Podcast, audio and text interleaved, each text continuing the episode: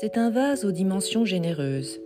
Il mesure en effet près de 2 mètres de hauteur et qui s'observe dans les moindres détails. Pagodes, montagnes, décorations soignées et délicates, c'est tout un voyage à travers l'Asie qui s'opère ici.